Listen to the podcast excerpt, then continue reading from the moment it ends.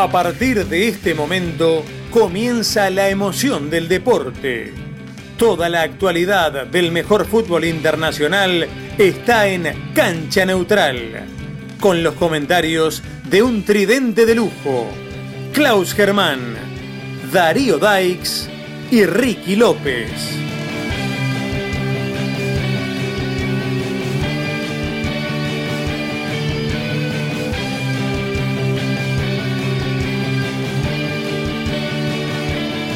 Esto es Cancha, Neutral.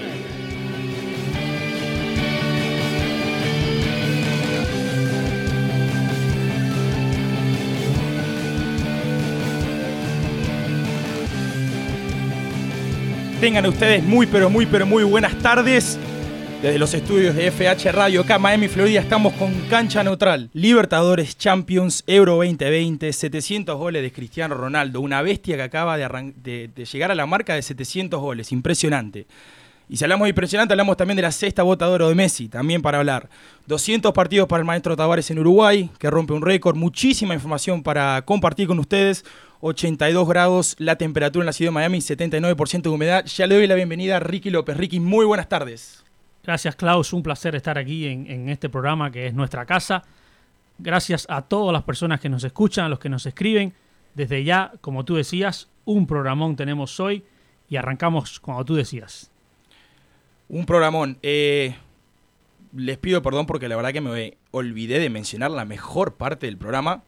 Una nota con el ex Milan, Matías Cardacho, actual jugador del Club Nacional de Fútbol, por supuesto, nos va a estar acompañando en vivo una nota hacia el final del programa.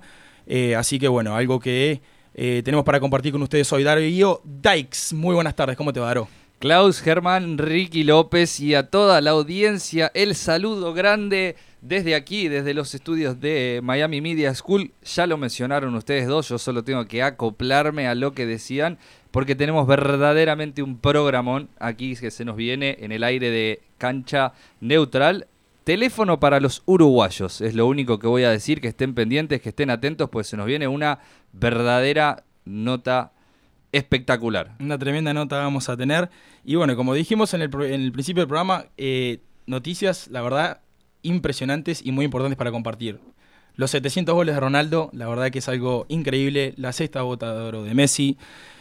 Se nos viene la semifinal de la Libertadores, la semana que viene automáticamente, oficialmente el jueves que viene, el programa que vamos a estar con ustedes.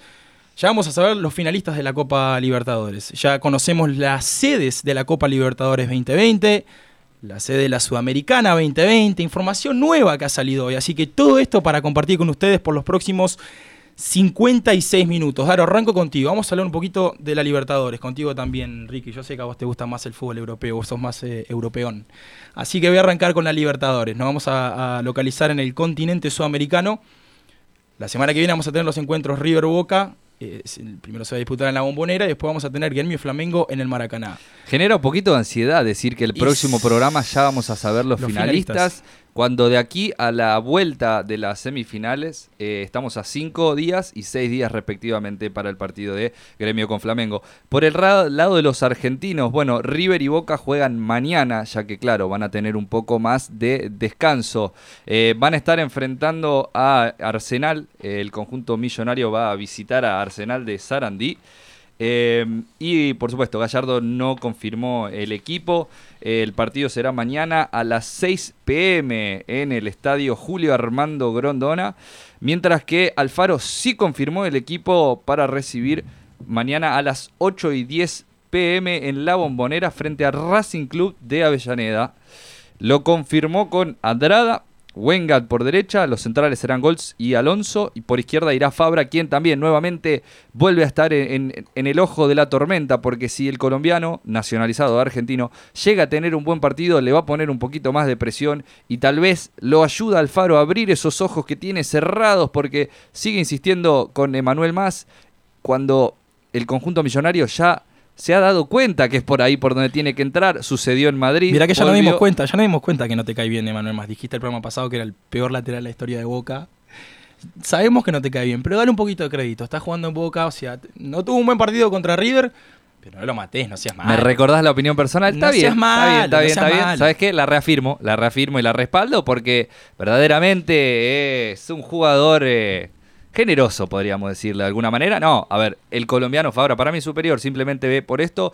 Y, a ver, yo en el Monumental sí lo ponía porque tal vez iba a tener que eh, ser un poco más eh, conservador, cuidar un poco más eh, la defensa, el arco de, de Boca. En este caso tiene que ir a buscar el partido. En la vuelta, más es más ofensivo, ha hecho grandísimos goles, pisa muy bien el área. Entonces, me parece que es un partido para el colombiano Fabra, siempre y cuando eh, tenga un buen partido mañana frente a Racing Club que necesita encima de la victoria.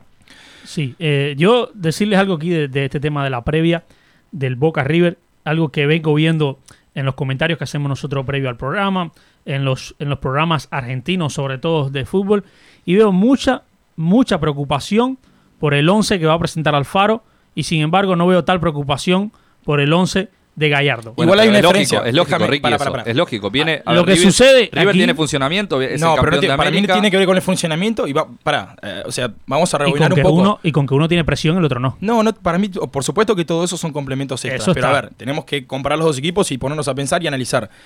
Boca viene con lesiones de Guanchope, de Zárate, jugadores que no estaban en forma. Sin funcionamiento.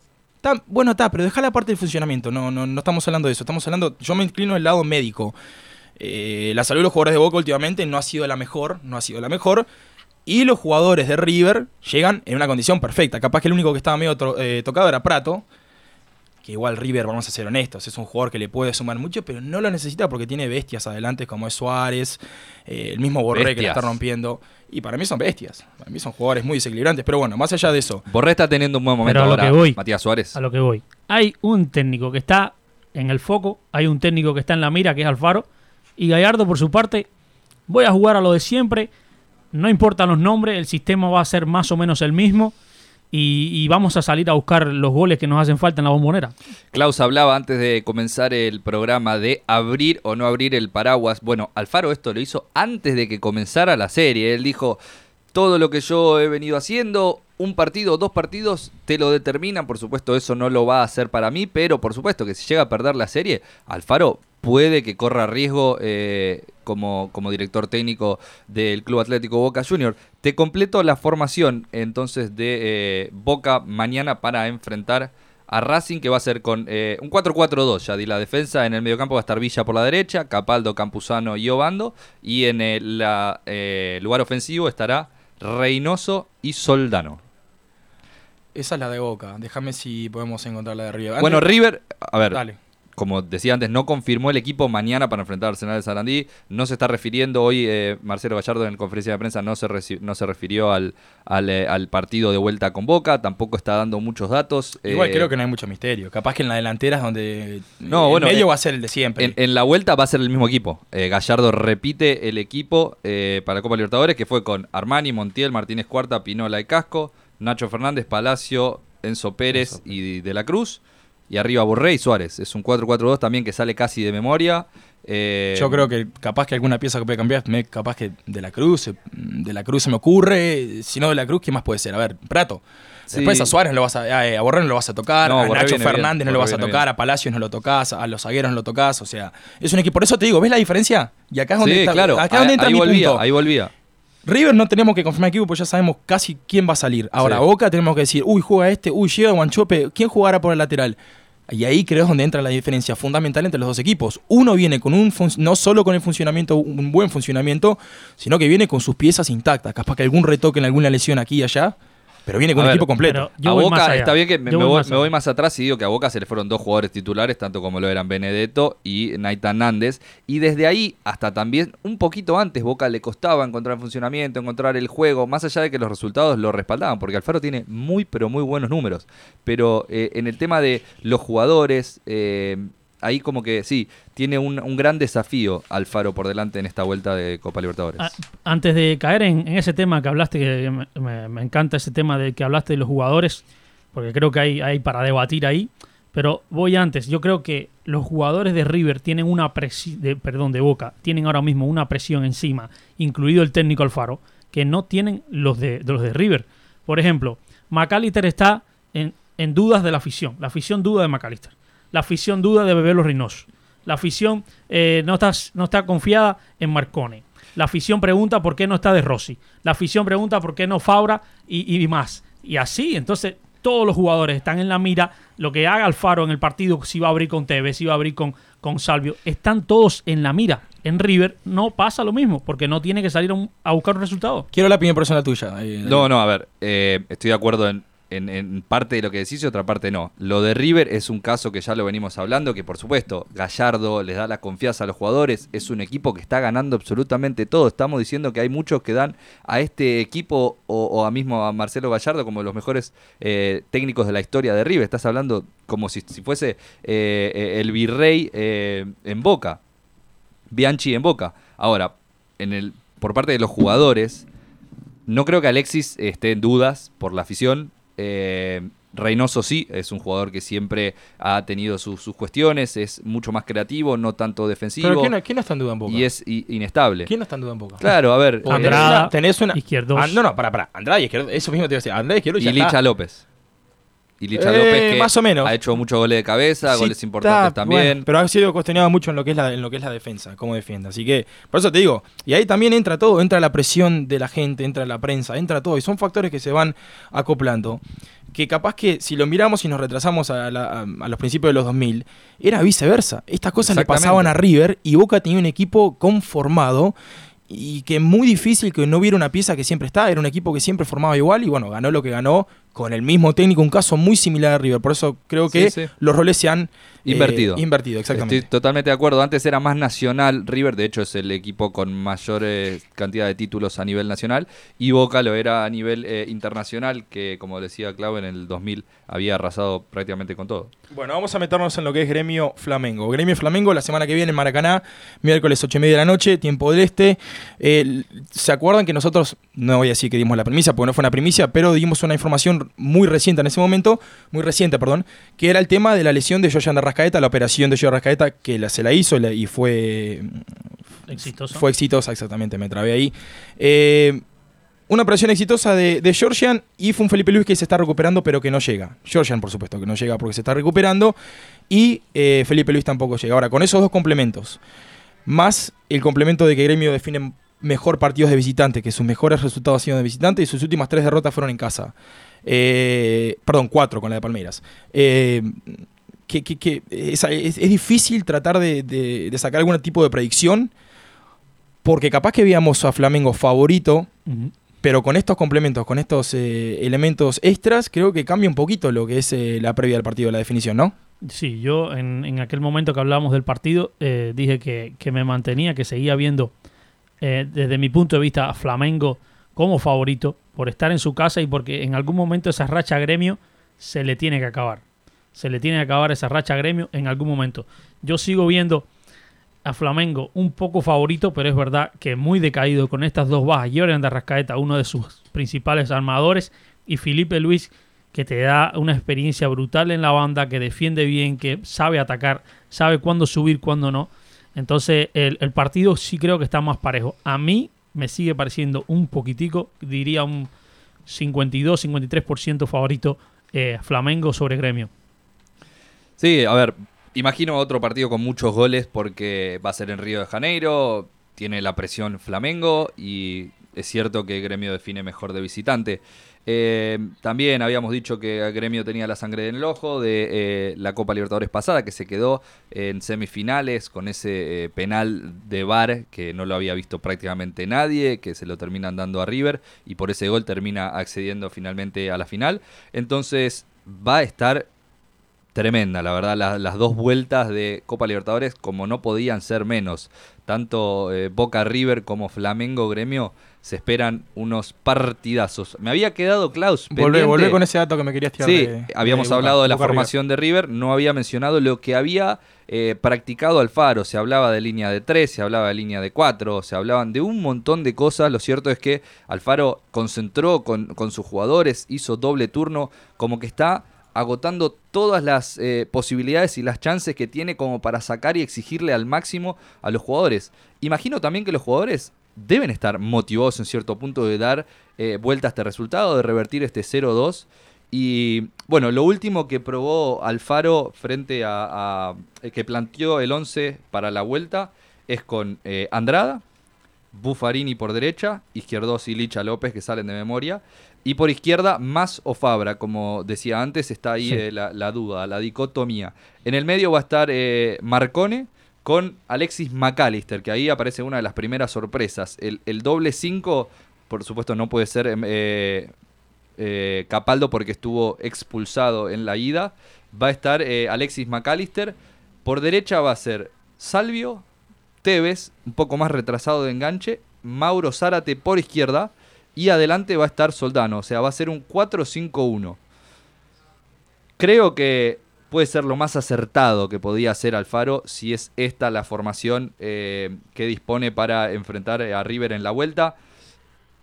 Como te dije antes, para mí eh, el lateral por izquierda tiene que ser Fabra, ya que es más ofensivo, ya que le puede dar un poco más de sorpresa. Y por supuesto, es, tiene que ir a, todo o nada. Sí, claro, por eso mismo te iba a decir, por eso, tiene que ir a buscar, tiene que ir a buscar el partido. Y es la diferencia capaz que con el primer partido, que el primer partido eh, podía especular o podía tratar de probar algún jugador, que lo hizo porque puso a Soldano por, por una banda. Eh, pero está, ahora ya no es tiempo de probar, ahora es tiempo de que lo que pones en la cancha te tiene que rendir. Y, creo que esta alineación es un matar o morir. Lo que decía Klaus, que ahora no es tiempo de probar y la pregunta mía, rapidito, para terminar ya con el tema de Boca, es, Alfaro va a poner, va a cambiar su alineación, va a poner a hacer cambios de jugadores como puede ser Fabra por más.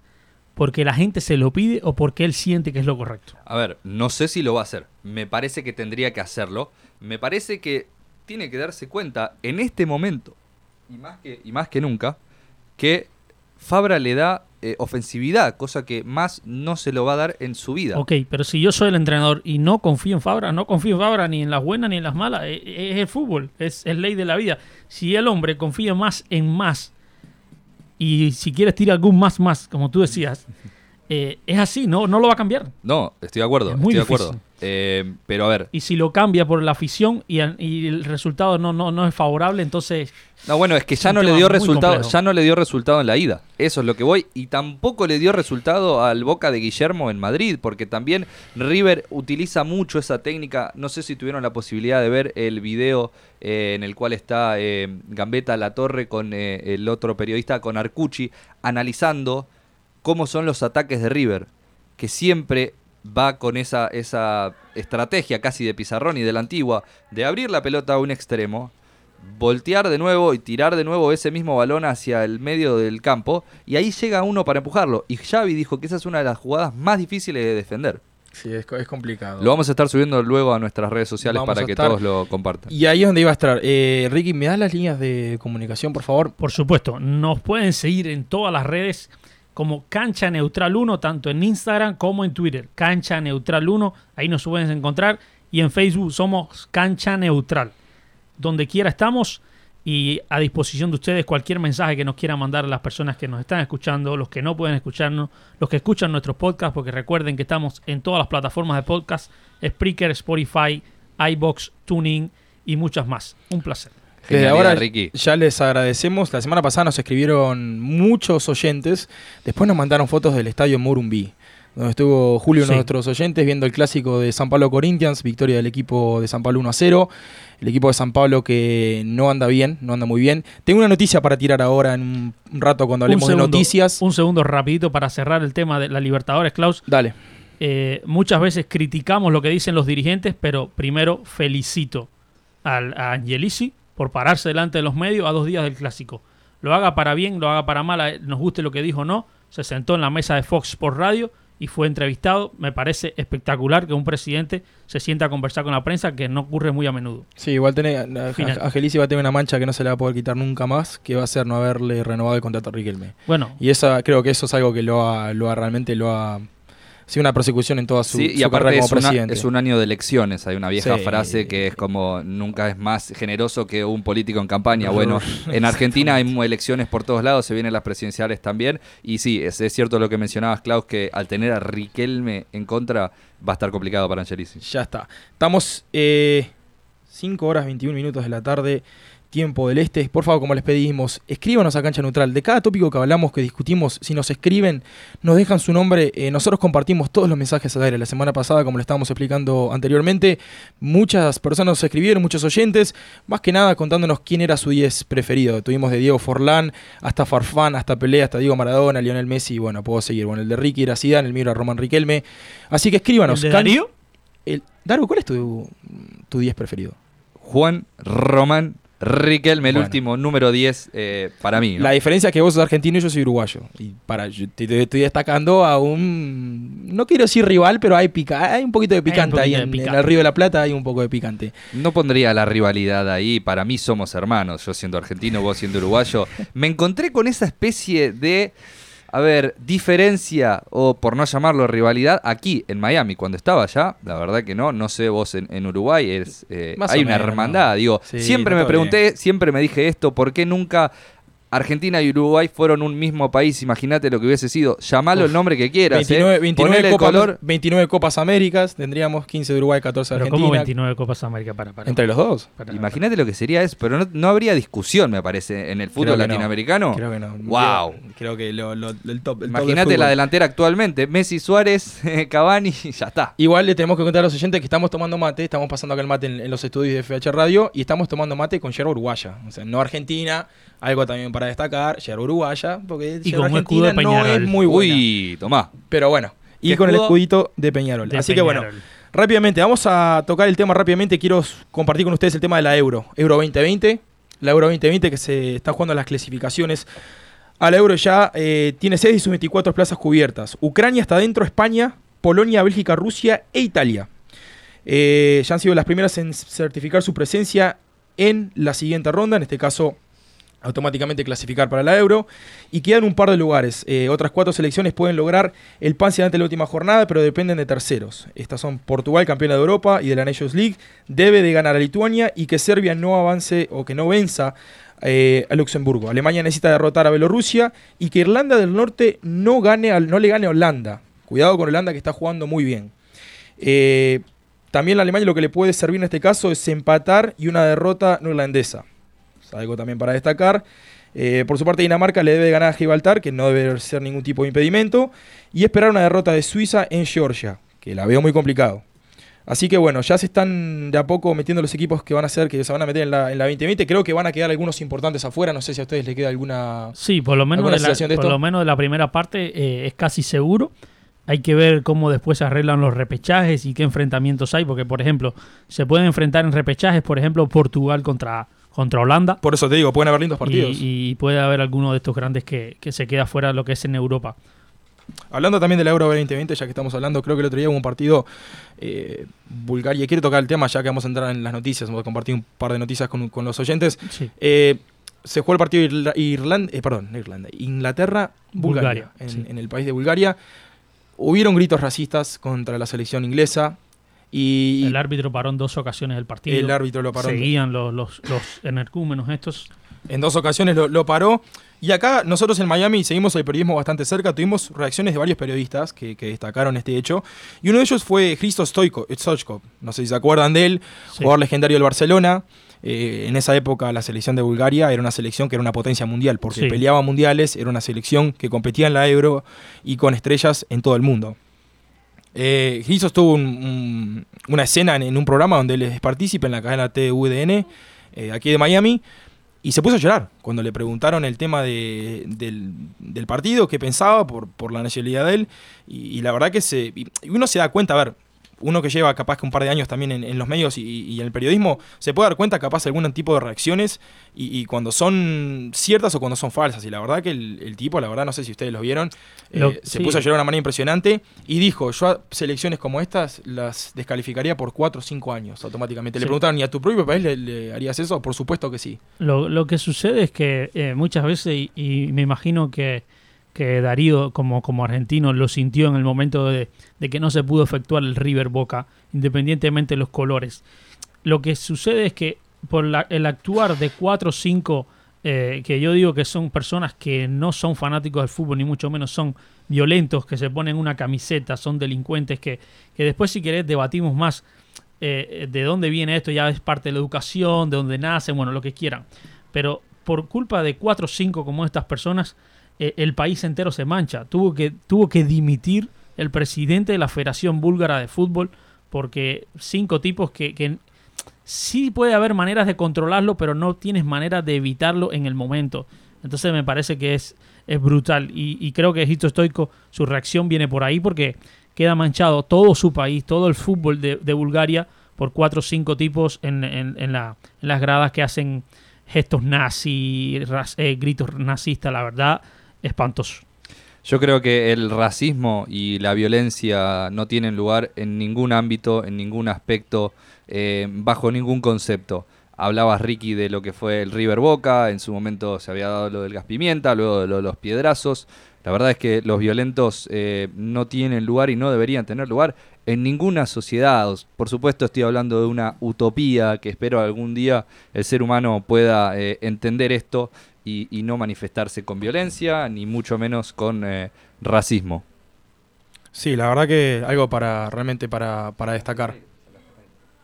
Sí, sí, la verdad es, es bastante complicado y más ahora que, que está que está está peleando todo el, toda la FIFA y todo con campañas acerca de esto. Y, vamos a ver, vamos a ver que, cómo termina esto y ojalá y se puedan extinguir de una manera u otra eh, este tema del racismo y demás. Hablabas también, eh, no sucede solo en Sudamérica, porque uno tal vez puede pensar que es solo en Sudamérica o en Centroamérica. Eh, en Europa también sucede. Me acuerdo de Inglaterra, cuando tuvo el, Digo, ahí comenzó el fútbol, ahí también comenzaron los violentos que se siguen encontrando solo para, para, para pelearse, para golpearse, para agredirse, cuando uno no, le entra en la cabeza para nada que esto pueda llegar a suceder.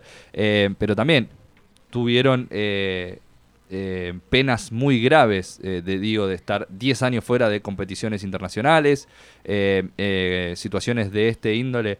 Me parece que así de a poco vas erradicando un poco la violencia en el fútbol.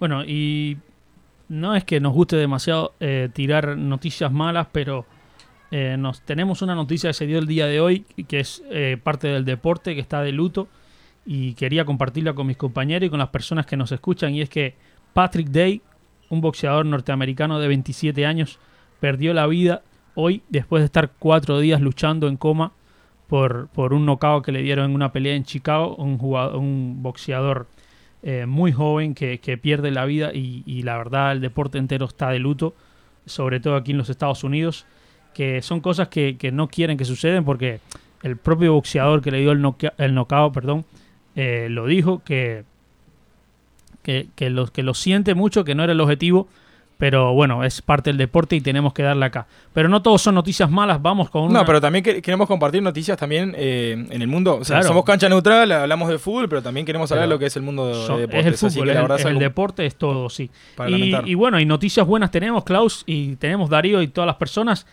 Histórico, aunque sin público, el partido realizado entre las dos Coreas es histórico. Háblame de eso, después de 30 años, ¿no? Sí, primera vez de manera oficial. Exacto. El partido fantasma, como le decían. Nunca habían jugado de manera oficial. Y, hoy y lo han hecho en esta semana. Empataron a dos, perdón, a cero, empataron a cero. Eh, en Pyongyang se jugó por primera vez, no fue transmitido en vivo. Eh, ya después Corea del Norte pasará un DVD a Corea del Sur para que puedan ver el partido. Sin público, como ya decía eh, Darío y, es el resultado de, que están mejorando las cosas entre las dos Coreas. La verdad, una noticia bastante satisfactoria. Algo para destacar también. Otra cosa que quería destacar con ustedes, probablemente muchas eh, personas ya se dieron cuenta, lo pudieron observar. El Macho Tavares llegó a 200 partidos con la selección uruguaya. Sí. Eh, fue el empate 1 a 1 entre Uruguay y Perú en la ciudad de Lima, en el Estadio Nacional que se jugó. Gol de Darwin Núñez, debutando con la selección después de tantas críticas. El ex Peñarol, reciente contratación de la Almería, eh, Darwin entra y a los 5 minutos convierte el empate 1-1. Llega a 200 partidos en Macho Tavares en Uruguay, enfrente, la enfrente de la selección uruguaya. 88 amistosos, 57 partidos de, clasificación, o sea, de eliminatoria, que antes el sistema de eliminatoria era diferente. 30 eh, partidos de Copa, de Copa América y 5 partidos de Copas de Confederaciones. Así que bueno, eh, datos importantes para compartir. Llega a los 200 partidos el maestro, rompe récord, ya tiene el récord Guinness del, del, técnico con más partidos dirigidos en una selección. Así que bueno, no sé si qué sensación les queda a ustedes. De, vos, Daro, vos lo, te acordás de la época del Emboca. Sí, sí, por supuesto. Eh, también mencionabas a Darwin Núñez. Tuvimos la suerte de entrevistarlo cuando jugó aquí en el Gigantes de América, en el eh, primer partido que Peñarol le gana a Nacional eh, fuera de Uruguay. El, el, suelo estadounidense en suelo estadounidense, correcto. Eh, está bueno, la verdad, que le, den eh, eh, pista a este joven de ex Peñarol, como lo mencionaba Darwin Núñez, porque la verdad que juega muy, pero muy bien. Me interesa saber tu opinión sobre eh, el maestro Tavares al frente de la Celeste, Klaus. ¿Te gustaría que continúe? ¿Pensás que ya cumplió un ciclo? Eh, ¿Pensás que pueden venir 100 partidos más? ¿Cómo lo ves? No, yo, a ver, es una opinión muy personal. Eh, el problema con Tavares es lo siguiente. para mí el ciclo de Tavares se tenía que haber culminado después del Mundial 2014. Para mí después de ese Mundial el ciclo de Tavares tenía que haber terminado. Tenía que haber terminado porque había varias cosas que, que no se estaban haciendo bien. Creo que Uruguay hoy en día tiene la mejor selección que ha tenido en muchísimos años, muchísimos, muchísimos, muchísimos años, y la verdad que no la aprovechamos.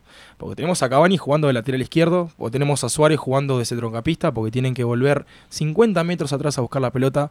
Uruguay es un equipo que puede dar muchísimo más, y siempre con el mismo planteo defensivo, defensivo, defensivo. A ver, es un punto de vista.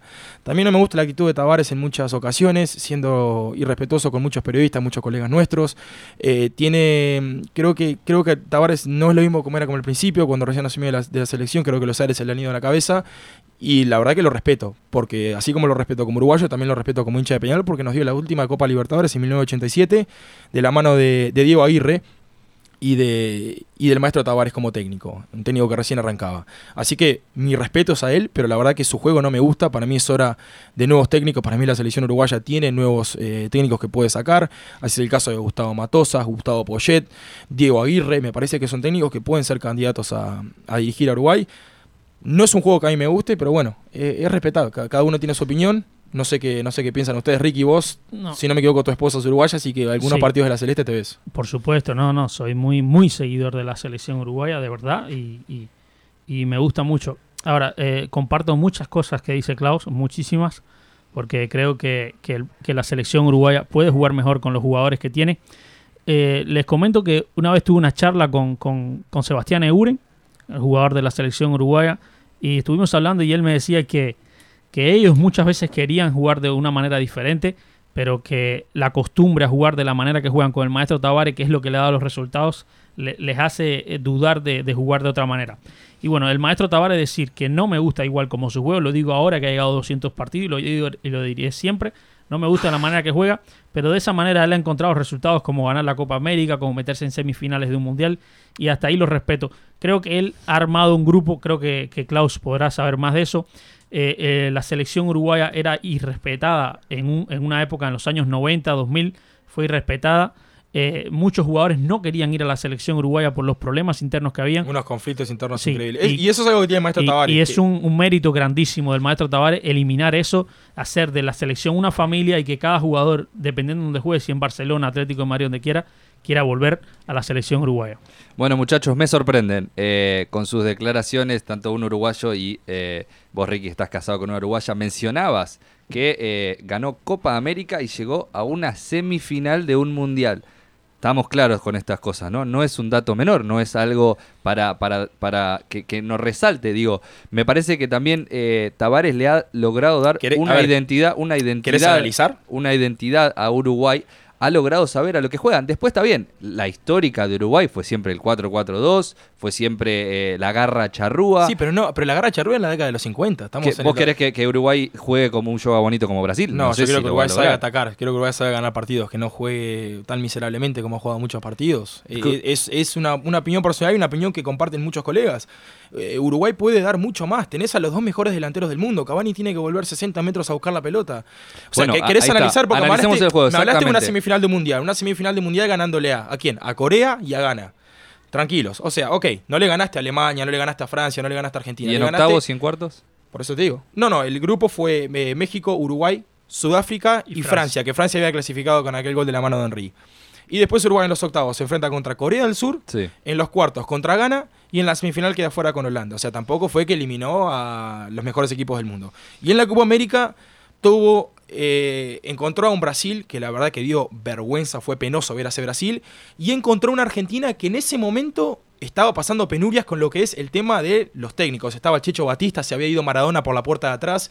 O sea, varios factores. O sea, no le estoy sacando crédito. O sea, soy uruguayo, vamos a entendernos. Sí, sí, sí. Pero, me gusta analizar. Somos periodistas, vamos a analizar. No dejaste afuera Alemania, no, dejaste, no le ganaste una final de Copa América Argentina.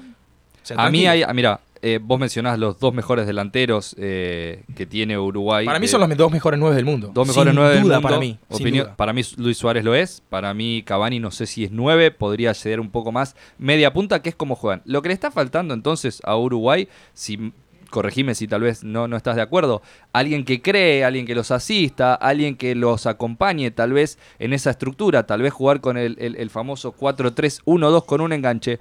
A mí me gusta mucho Nicolás Lodeiro, yo sé Klaus que vos no lo bancás para nada, yo creo que tal vez puede llegar a ser eh, un poco el, el- creativo, no sé si eh, No, lo, lo bancaba, lo, bancaba, lo bancaba en su momento. Eh, ahora creo que eh, así como tenemos un cambio generacional, y la verdad te voy a ser sincero, no es que lo- no lo banques, que ahora creo que después de esta convocatoria, que aparecieron jugadores como Brian Rodríguez, como Brian Lozano, Bueno, ahí está. creo que ya Lodeiro no tiene, eh, no tiene lugar en esta selección. Y también falta eh, Pereiro, que juega en el PCB, que viene de una lesión tras otra. Sí. O sea, va, falta jugadores. Creo que ya Lodeiro no, no tiene más lugar en esta selección, pero es una opinión periodística, tampoco tiene que ver con nada personal y no, que no me gusta el jugador. Y de opinión periodística te digo que, que respeto muchísimo lo logrado por el maestro, creo que se merece Por supuesto. lo mejor, ha, ha logrado cosas fabulosas. Aleluya. Ahora, sí creo que esta selección, tomando todo lo bueno que ha dejado el maestro Tavares y tomando que esta generación necesita un cambio porque la edad se los marca y porque vienen chicos como Valverde, como, como Lucas Torreira, como Betancourt, chicos nuevos, que, que Brian Rodríguez, que ustedes lo, mencionara, lo mencionaron, creo que necesita la selección uruguaya otro entrenador en el futuro, no sé si cercano o no, que, que dé un paso más adelante. Ya, que tome lo que, lo que, lo que dejó el maestro Tavares con la misma idea si quiere, pero que dé un paso adelante sobre el juego, sobre la marcha, que utilice mejor los jugadores ofensivos sobre todo que tiene y que, y que eh, vuelvan a ser la, la selección uruguaya una, una selección muy pero muy temible como fue en su momento. Por mí que cruce el charco y en Argentina lo recibimos con los brazos abiertos. Olvídate. Jugando el maestro. Jugando el maestro Tavares como juega, ¿vos ¿cuánto crees que va a estar en Argentina? Con, lo- con lo, con lo exigente que son los argentinos, con el tema de la selección, el maestro Tavares no dura tres meses en Argentina. No creo, Con no el creo que vaya. juego que eh, tiene, es- no dura es tres una- meses. es bueno, una- no sé si, si, una Scaloni, si fantasía, por Scaloni ha durado más de tres meses, no sé, el, el maestro Tavares podría durarlo.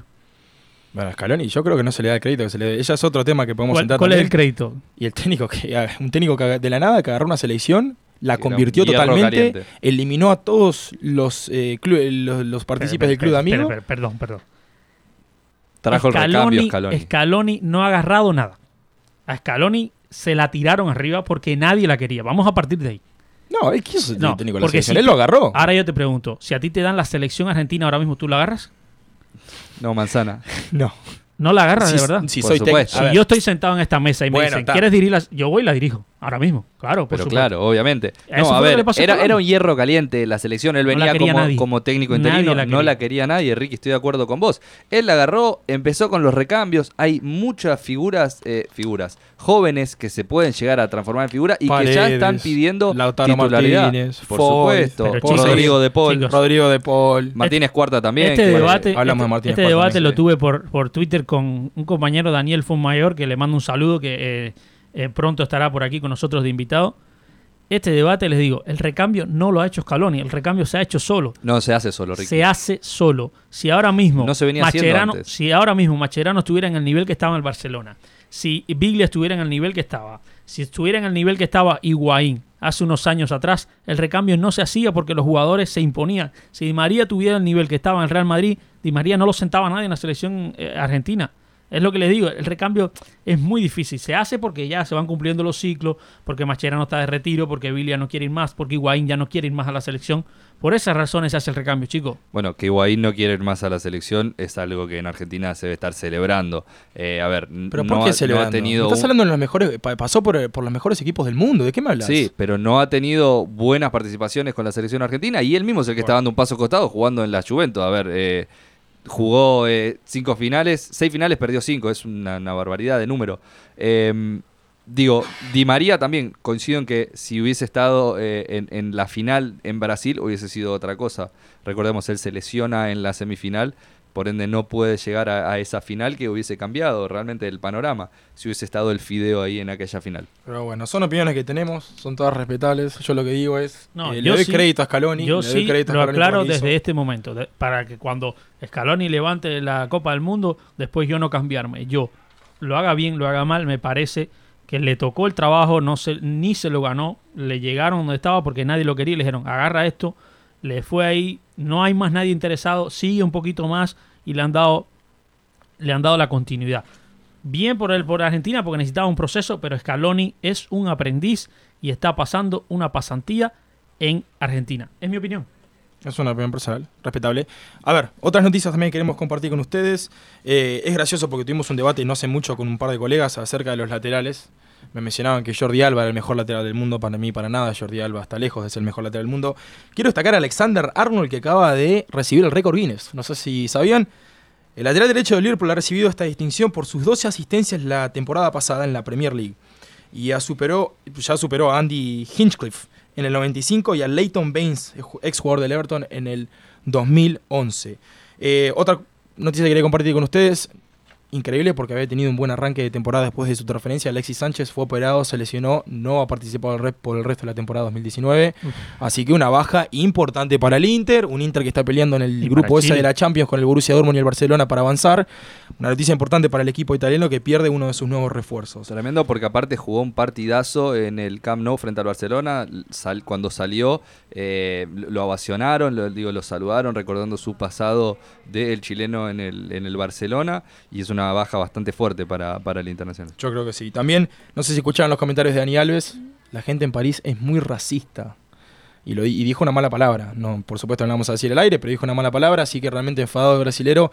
Dice que el clima en este momento en París es muy hostil y que el racismo está, está aumentando cada vez más. Es algo, declaraciones del, del, es, Es sorprendente porque eh, recordemos que Francia tiene una de las colonias más grandes de africanos en Europa. Eh, prácticamente el fútbol francés está en gran medida eh, eh, lleno de jugadores talentosos nacidos o de origen africano. Y que bastante le tienen que agradecer. Son los últimos campeones del mundo con 9 de 11 jugadores eh, de origen africano. De origen africano. Y también, hablando de Brasil y hablando de, lesiones, se volvió a lesionar Neymar. Neymar se volvió a lesionar Neymar. Increíble, otra lesión que lo tiene afuera de las canchas un buen tiempo. Bueno, y de selecciones seguimos también con uno de los noticiones de, de la semana y es que Cristiano Ronaldo llegó a los 700 goles como profesional, la verdad, espectacular. Una bestialidad. Una bestialidad y han salido un montón de un montón de, comentarios, de comparaciones con, Ronaldo, con Messi. Eh, estamos, estamos en presencia de un extraterrestre de este deporte, la verdad. Eh, no sé qué, puedes añadir, eh, Darío, ahí de, Cristiano. No, que es un, gran atleta, un excelente jugador, de los mejores del mundo y de la historia, por supuesto, nadie puede negarlo. Eh, creo que la capacidad de superación y de competición que tiene el portugués es impresionante y es lo que lo ha llevado a estar donde está. Él es súper competitivo, súper atleta, es un obsesivo del entrenamiento, lo han dicho.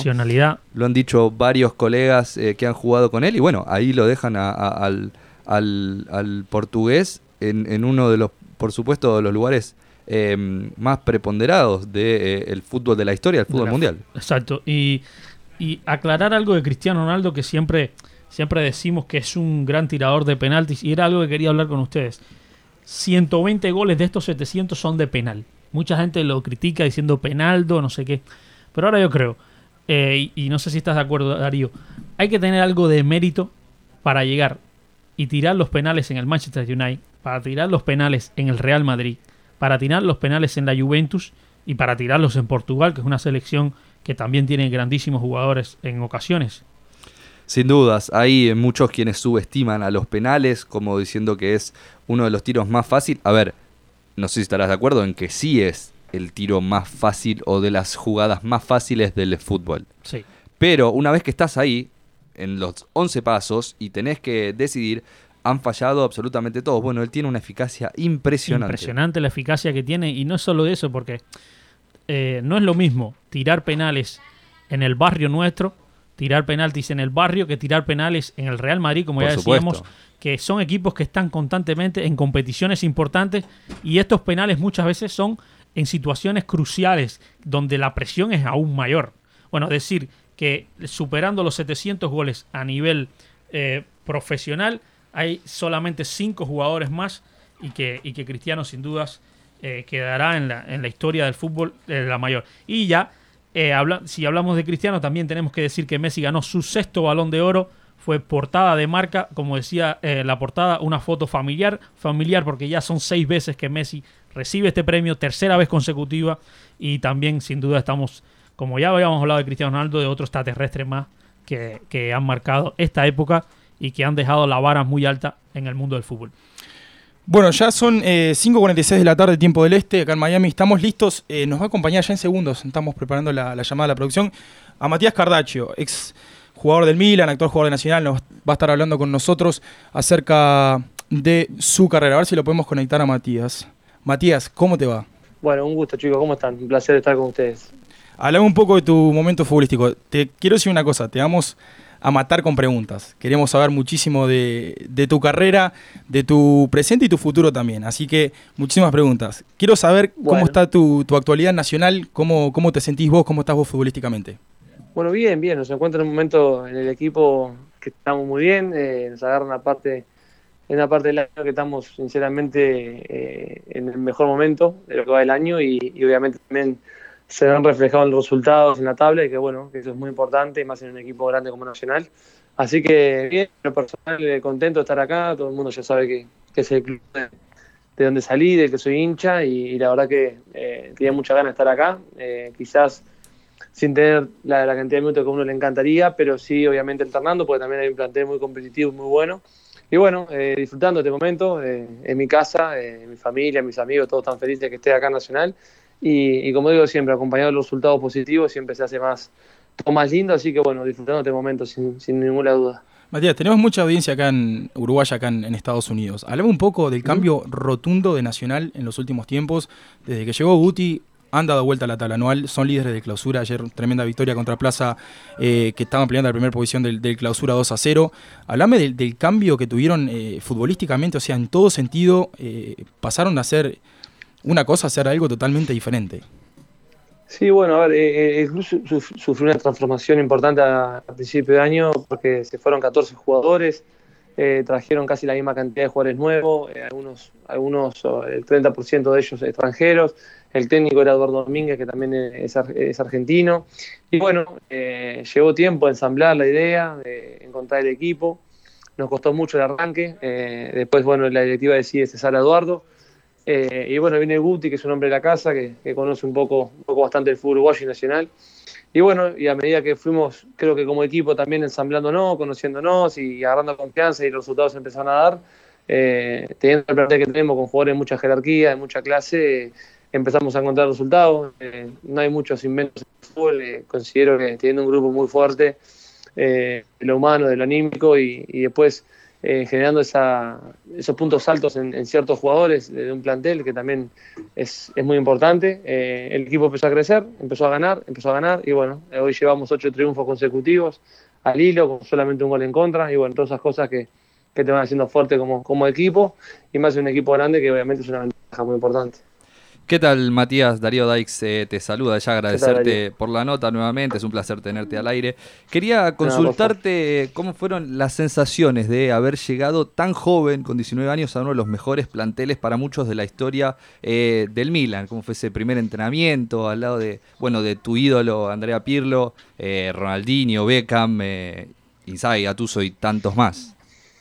Bien, bueno, fue algo increíble. O sea, obviamente hoy, ya después de tantos años eh, uno más, más maduro, eh, trata de entender la situación. Me, tocó estar en el, Sudamericano eh, y en el Mundial Sub-20 y eso obviamente me potenció, me catapultó a que equipos grandes me vieran. me tocó estar también seleccionado entre los mejores jugadores del Mundial Sub-20.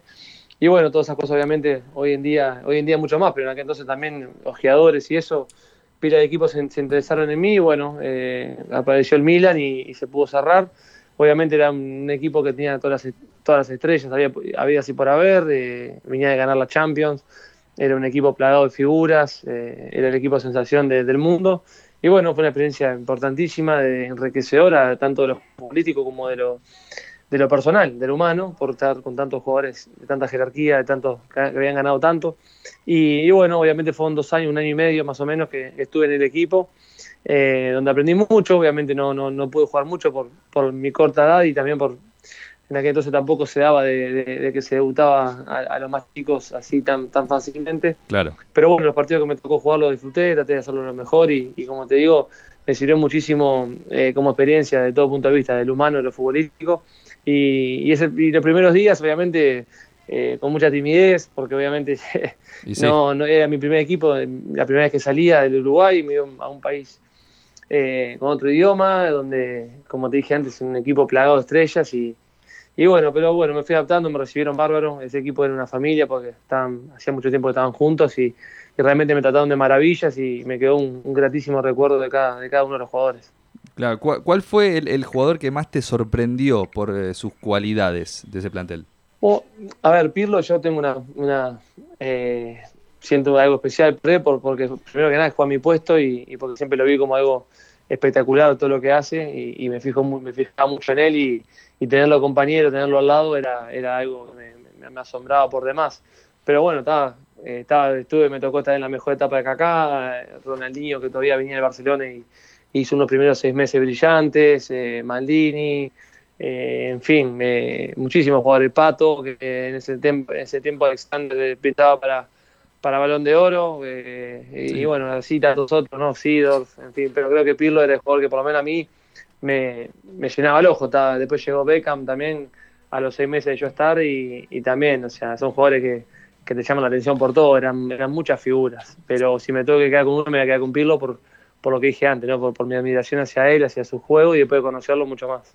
Sabemos que eh, Ronaldinho los invitaba a, comer unos, unos, asados ahí, algunas parrilladas, algunos churrascos, como le dicen ellos por allá con Brasil alguna anécdota que haya contado, algo que les haya dicho, que recuerdes, pues Ronaldinho, estamos hablando de uno de los mejores jugadores de la historia, ¿no?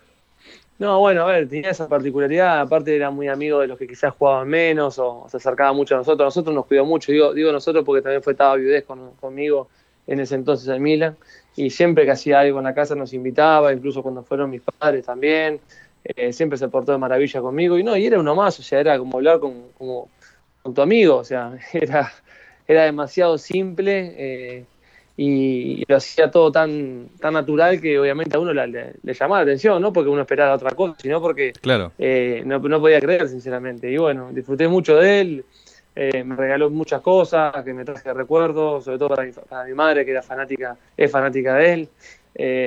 y nada, hay una anécdota de, estar de siempre en, ese tono de, felicidad, de alegría, qué sé yo, pasamos barro en la casa de él, más allá de, invitarnos a comer, nos, quedamos todo el día, tenía una casa espectacular donde se podían hacer pila de actividades y bueno, eh, sinceramente era algo muy especial y, uno siempre va a estar agradecido a ese tipo de cosas porque son jugadores que, son de la elite del mundo y, no tienen diferencia de, hacer ese tipo de gestos con, jugadores que realmente habían llegado recién, como éramos yo y Tabaré, y, y teníamos 19 años, 20 años y, éramos muy chicos y él nos, nos trató como, como si nos conociera toda la vida. Eh, Matías, te saluda Ricky López por acá. Un, placer que estés con nosotros. Te, quiero hacer una consulta. Eh, cuando En el momento de que se fue Federico Valverde al Real Madrid, eh, leí en el, diario Ovación de Uruguay que por, por lo general los jugadores uruguayos que pasaban del fútbol uruguayo a equipos grandes en Europa le costaba mucho más triunfar que jugadores que hacían el camino un poco más largo, como Cavani, que fue a Palermo, después pasó a Nápoles y así eh, eh, con relación a jugadores que llegan como tú, en el caso tuyo quería hacerte la consulta porque creo que eres de esos casos, que llega a equipos grandes después de hacer sudamericanos, de hacer mundiales sub-20, eh, llega a grandes clubes y después como que les cuesta por una cuestión de oportunidades, por una cuestión de madurez. Quería consultarte a ti, en tu caso, cómo fue que sucedió. No, es así, es una realidad.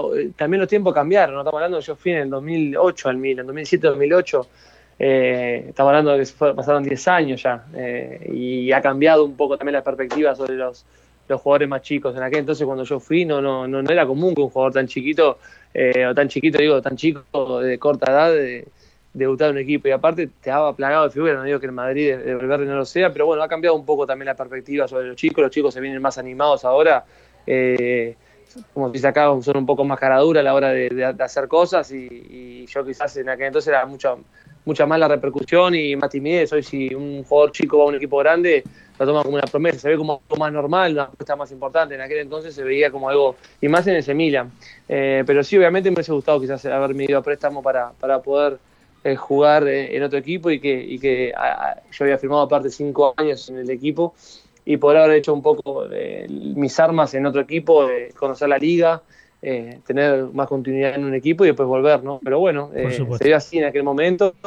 Eh, y la verdad que estaba difícil para un volante, tenía muchos volantes en mi posición y, era uno mejor que el otro, estaba bravísimo para, para poder ganarse un puesto, pero bueno, eh, se dio así, eh, son otros tiempos también que, como te dije, gente que han cambiado, pero nada, no tengo nada para reprocharme, uno trató de hacer siempre lo mejor y, y como te dije, me quedan aprendizajes y, cosas que viví ahí espectaculares. No, por supuesto, creo que la experiencia vivida no, no, no te la cambia nadie. Y, y otra consulta que quería hacerte, Matías, es que eh, hablando con Sebastián Euren, él me decía que cuando llegó a Europa fue que le empezaron a mostrar acerca de movimientos tácticos y, demás, que solo en Uruguay en aquellos tiempos no había eh, tiempo, por decirlo así, para madurar el futbolista, llegaba solo por, su, por, su, talento individual y cuando llegaba a Europa tenía que chocar con muchas, muchos temas tácticos, más de profesionalismo, que creo, ¿crees que sucede todavía o eso ha ido mejorando?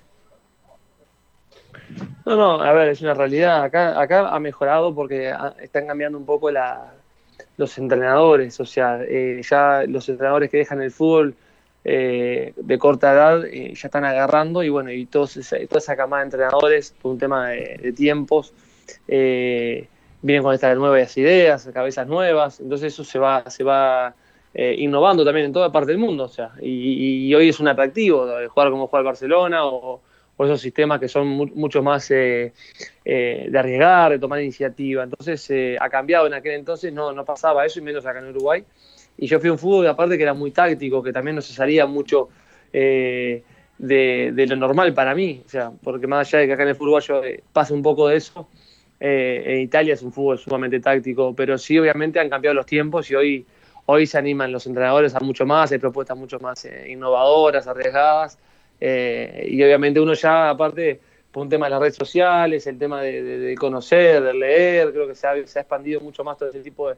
Se ha facilitado mucho más eso para los jugadores, para poder ir, eh, nutriéndose de, esas cosas que son nuevas, que son nuevos métodos, que, ayudan también al jugador a, entender el fútbol dentro de la cancha. Hay mucha más información y todo eso obviamente hoy ha cambiado. En, mi entonces, obviamente, eh, era una sorpresa cualquier, cualquier situación nueva, pero lo, lo vi un poco más en México que me llamó la atención algo un poco más esa escuela de la Volpe. Eh, ahí sí me, me, me, chocó un poco lo que era otra manera totalmente diferente de, vivir y de, plasmar una idea de fútbol. Matías, déjame volver acá, eh, hablar contigo un segundo. A ver, estoy viendo algunos de los equipos que estuviste. Nacional estás ahora, Milan, Banfield, Atlante, Londrina, tuviste experiencia en la selección uruguaya. Estuviste por acá en junio, eh, cuando Nacional hizo la pretemporada, estuvimos acá. ¿Te, gusta Estados Unidos? ¿Te gusta la MLS? Sabemos que hay varias contrataciones recientes de, la MLS. Brian Rodríguez, Diego Rossi está teniendo muy buena participación en el equipo de Los Ángeles Fútbol Club. ¿Te ves jugando por acá por capaz que Miami o la MLS? ¿Te ves jugando por acá, por los Estados Unidos? Sí, sí, a mí me fascinaría. La verdad que es una cuenta pendiente que tengo eh, que me encantaría poder cumplir el, ir a jugar al, fútbol al fútbol estadounidense. La MLS me parece algo eh, muy atractivo que viene creciendo muchísimo eh, y la verdad que me encantaría, me encantaría a mí, a mi familia, para que todas esas cosas hoy en día, uno hoy en día las toma también, no, no, puede decidir uno por, sí solo. me tocó jugar contra, me, tocó jugar amistoso también con Nacional ahora contra el, contra el Sander Settle de Nico Lodeiro y la verdad que es un fútbol que a mí por lo menos me encanta y, la sigo, porque sigo a, Los Ángeles, que está Diego Polenta, eh, obviamente vemos lo, que es el fútbol de, que, está haciendo Rossi, ahora, ahora fue Brian Rodríguez, son compatriotas que van y, obviamente uno ve los partidos. Y la verdad que sí, me, encantaría, obviamente sé que hoy se busca jugadores de corta edad con, con, mucho más eh, con mucho más talento y, y, bueno, pero uno nunca pierde la esperanza de, poder llegar a, una, a, una, liga como, como, la MLS que realmente, sinceramente, me seduce un montón hoy en día y diría que es de las más. Y eso justo donde iba a entrar, porque por, supuesto, no sé si lo sabías, eh, se va a inaugurar el Inter Miami ahora en diciembre. Eh, automáticamente arranca Inter Miami Fútbol Club. Estuviste por acá en junio, como, como discutíamos previamente. ¿Te, ¿Te gustaría jugar en Miami? Porque así como vos decís el tema de, eh, por supuesto que las contrataciones son de, chicos jóvenes, de chicos que recién están empezando. También, por supuesto, que en todo equipo se necesita gente con experiencia. Y un jugador de tu trayectoria, la verdad que vendría espectacular en este equipo. ¿Te, gustaría arrancar el equipo de Beckham? Sí, me encantaría. Más en esa ciudad. Decimos con mi mujer que a veces tenemos hasta la duda de, seguir viviendo acá. Nos, encantaría también probar en Estados Unidos. Y, nada, para mí sería un desafío hermoso poder estar eh, en un equipo más ahí en Miami. Eh, con todo lo que genera estar en una expectativa de eso. Y como decís vos, también más allá de las, las figuras que vienen creciendo de corta edad, siempre los grupos y y, la enseñanza dentro de un equipo lo, manejan quizá la, gente con más experiencia, con más currículum. Eh, y bueno, si llegara a dar en, algún momento, la verdad que para mí sería de lo más lindo, una de las cosas más lindas que me pasa en la carrera, porque realmente es un deseo muy importante que tengo de, jugar en la MLS. Y bueno, eh, tratemos eh, en acción, no, no perdemos las esperanzas. Matías, ya para ir cerrando, estamos para hacer el, el jueguito, es, consiste en eh, contestar la mayor cantidad de preguntas en 60 segundos. ¿Te animás? Bien, vamos. Bueno, arranco. Ahí Ricky tomando el tiempo para las preguntas. Vamos. Mejor jugador de la historia de Uruguay. Eh, Luis Suárez. Mejor jugador de la actualidad. ¿En Uruguay? Eh, sí, en el fútbol mundial. En el fútbol mundial, eh, Messi. ¿Gol que más gritaste? Eh, mm, que más grité con Nacional contra Cienciano en el Parque Central. Equipo donde no volverías a jugar. Equipo donde no voy a jugar, eh, Asteas Trípoli, en Grecia. Jugador que más te pegó. ¿Que más me pegó? Sí. Eh, ¡Qué pregunta esa! Eh, quizás en México, eh, eh, Marcelo Palau, la parte compatriota, nos enfrentamos muchas veces. ¿Jugador más lírico que viste? Pirlo, sin duda. ¿Jugador más canchero? Canchero Walter Herbiti. Cinco segundos. Jugador, eh, mejor jugador de la historia de Nacional. Mejor jugador de la historia Nacional. Eh, uf, eh, bueno, la verdad que hay, hay, tantos buenos. se me fue el tiempo ya, seguro, pero. y yo que sé, Sosita, Chino Recoba, me parece que son de los mejores. ¿Mejor técnico que tuviste? Eduardo Acevedo. ¿La mejor camiseta que cambiaste? Eh, wow, eso sí que. Nada, y son siempre la de los afectos, la de los amigos, con, con Luis, la, de, la del Ajax, yo en el Milan. ¿Algo pendiente en tu carrera? Algo pendiente en mi carrera. Eh, y capaz que haber jugado más en la selección mayor. ¿Te retirarías en Nacional? En este momento no, no es mi idea. Sí me retiré en Nacional, me gustaría, me encantaría, pero no en este momento. Buena, buena, tremenda respuesta. Excelente. Muchísimas gracias por, por la respuesta, Matías. A ver, eh, me dijiste que estás en tu casa ahí con tu familia. ¿Cuándo, mm, que, ¿cuándo concentran? ¿Cuándo el, si no me equivoco, el sábado juegan a las 6 de la tarde acá, tiempo de Miami, contra Cerro en el Parque Central, ¿no? Exacto, sí. Bueno, ayer llegamos de Colonia de madrugada, nos, quedamos concentrados, entrenamos hoy a la mañana. Ahora salimos a casa y bueno, mañana entrenamos de mañana viernes y a la noche concentramos. Eh, así que mañana ya nos metemos de vuelta para jugar el sábado con Cerro. Para jugar ese partido, por seguir líderes de la tabla anual y el campeonato clausura. Matías, te quiero agradecer muchísimas gracias por tu tiempo, gracias por la respuesta, gracias por estar con nosotros acá en Cancha Neutral en vivo. Eh, nada, un gusto tenerte. Y bueno, ¿quién te dice que no te estamos viendo por acá, por la MLS, si Dios quiere pronto, jugando, eh, pasando por algún equipo? Ojalá sí se dé. Bueno, chicos, muchas gracias. La verdad que un placer hablar con ustedes. Siempre son notas lindas y diferentes. Así que bueno, ojalá Dios quiera nos, podemos encontrar por allá. Sería un placer. Gracias por la nota y un abrazo grande a, todos. Muchísimas gracias, Matías. Un abrazo, cuídate. Chao, chao. Señores, Matías Cardacho, ex Milan, actual jugador de Nacional, en cancha neutral. Nos tenemos que ir. 6.05 de la tarde, tiempo del este. Muchísimas gracias por acompañarnos en su tarde de jueves. Tengan ustedes muy buen resto de semana.